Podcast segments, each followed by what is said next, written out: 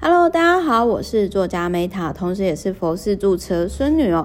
那么在今天呢，好好拜托这一本书呢，曾经是我讲过，就是说，其实我真的很佩服有一种人，就是这一本书其实是在去年啦，就是我也曾经有讲过，说我其实还蛮谢谢出版社让我知道这本书，因为我就是。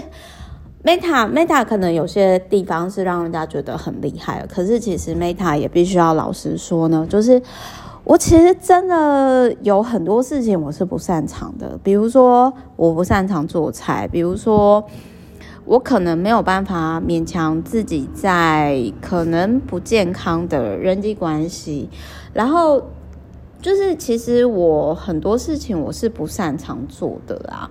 所以就是我，我其实我特佩服一种人，就是说他很会，他很会好好拜托别人，然后去完成他的事情。然后就是说，不好意思哦，我就是就是我我想讲一下，就是说，其实我真的是，呃，我这样讲好了，就是我以前啊，其实。在我人际界限、自我跟人际界限还没有到很明确的时候，其实我那个时候，我真的是很难去拜托别人。就是我，我想，就是曾经有经历过类似有状况的人，一定懂我在说什么。就是好像就觉得，其实你无法，如果你真的曾经跟 Meta 一样，无法好好拜托别人，很有可能是你内心觉得不不值得，自己不值得被帮忙。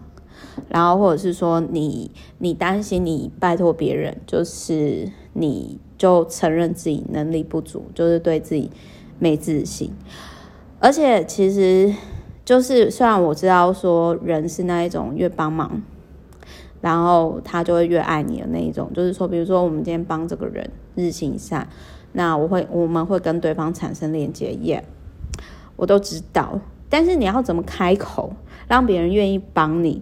而且这样的帮忙是互利双赢的帮忙哦，这真的就是人际，我觉得这真的就是人生的人生的艺术啦。然后其实他还有提到，就是说很多人会没有机会，是因为他们从来没有开口。那然后他有提到说，有些会让人家不舒服的。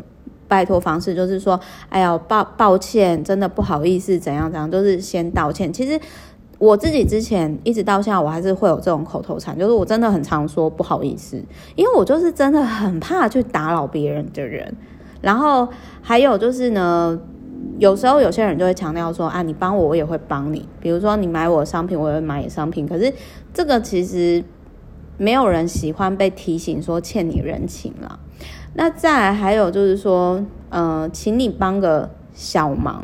那有时候有些人可能就会觉得不舒服，就会觉得说怎样？你是瞧不起我能力哦？只找我帮小忙吗？这样玻璃心碎裂。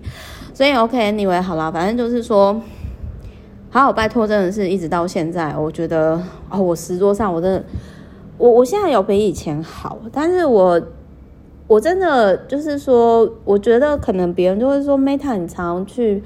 喜欢帮助别人的人啊，然后日行一善人，你为什么很难好好拜托？哎，真的超难拜托，我不知道为什么，就是我觉得这就是我人生的坎吧。所以，如果说你是那一种很习惯拜托别人的人，哦，拜托教我，真的我我还在努力实作适应当中。